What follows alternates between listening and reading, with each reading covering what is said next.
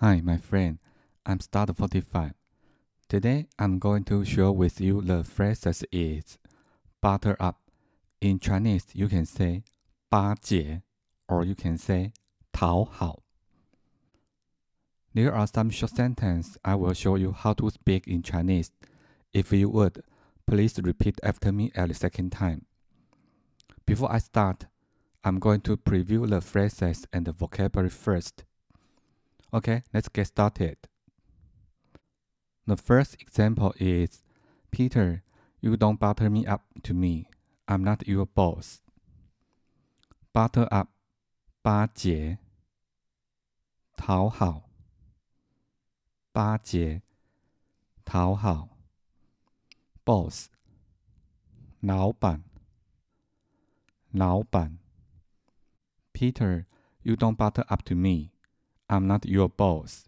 This sentence in Chinese you can say, Peter，你不用巴结我，我不是你的老板。Okay, again.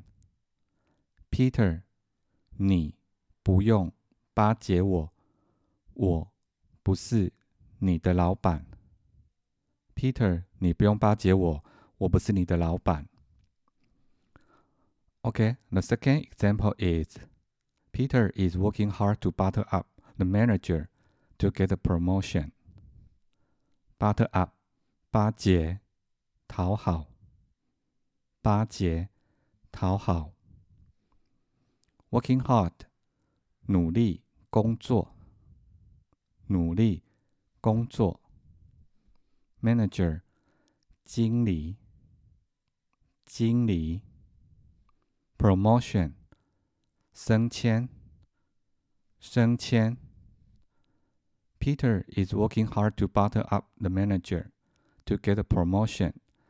This sentence in Chinese you can say Peter 为了升迁正想办法讨好经理。Peter 为了升迁正想办法 讨好经理，or you can say 巴结经理，巴结经理。The final example is Peter is too fast person. He knows how to butter up his boss. Butter up 巴结，讨好，巴结，讨好。Too fast person 双面人，双面人。No，知道，知道。How，如何，如何。This sentence in Chinese you can say, Peter 是个双面人，他知道如何讨好老板。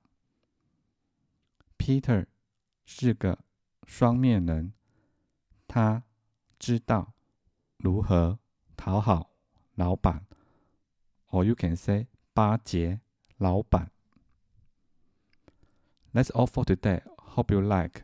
Thank you for listening and have a nice day.